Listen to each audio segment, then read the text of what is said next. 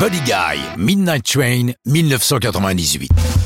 Pour les auteurs de Midnight Train, que leurs chansons soient interprétées par le plus jeune des bluesmen de légende dépasse leurs rêves les plus fous. À leur âge, Buddy Guy ne jurait que par John Lee Hooker, Muddy Waters ou Howlin' Wolf. Au milieu des 50s, dès qu'il a su correctement gratter une guitare, il a quitté sa Louisiane natale et ségrégationniste pour partir au nord, vers la Mecque du blues, Chicago. Ceux qui étaient ses idoles l'adoptent. Il enregistre pour Willie Dixon, Ike Turner, Otis Rush et bien d'autres. Le succès grand public ne prend forme qu'à la fin des 60s, avec son live This is Buddy Guy, soutenu par l'inévitable Eric Clapton, toujours disponible lorsqu'il y a un grand bluesman à qui se frotter.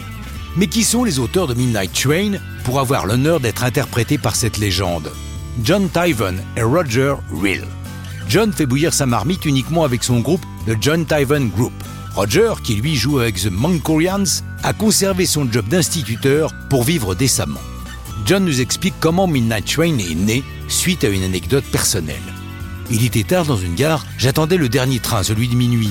Il était en retard. J'avais l'impression qu'il n'arriverait jamais. Je n'étais pas vraiment sûr que ce soit une grande idée de chanson, mais en répétition, Roger et moi avons commencé une petite jam, quelques riffs, et je lui ai dit J'ai le début d'un texte que j'ai entamé l'autre soir. On pourrait essayer de voir si ça colle sur ce qu'on vient de faire. J'ai commencé à chanter les paroles que j'avais, et ça fonctionnait tellement bien avec ce qui était sorti de notre jam, c'était parfait. Ils vont passer la chanson à Paul Rogers, mais à ce moment, il n'enregistre que ses propres chansons.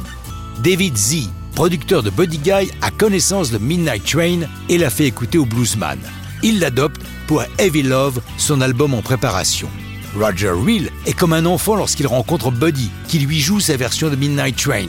Roger lui dit comme il est ému, lui qui a seulement 15 ans, a acheté son premier album du bluesman. Buddy lui explique comme leur chanson lui colle à la peau. Quand j'ai pris le train pour Chicago, c'est exactement ce que j'ai ressenti, seul avec ma guitare et sans argent. Et une fois arrivé dans la grande ville, j'ai dû faire mon trou pour jouer dans les clubs tous les soirs, au milieu de types qui avaient plutôt 40 ans alors que j'en avais que 19. Roger et John ont trouvé exactement les accords et les mots auxquels Buddy Guy a pu s'identifier.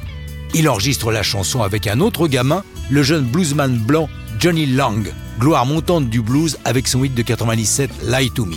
Mais ça, c'est une autre histoire de rock'n'roll qui vient de là, qui vient du blues.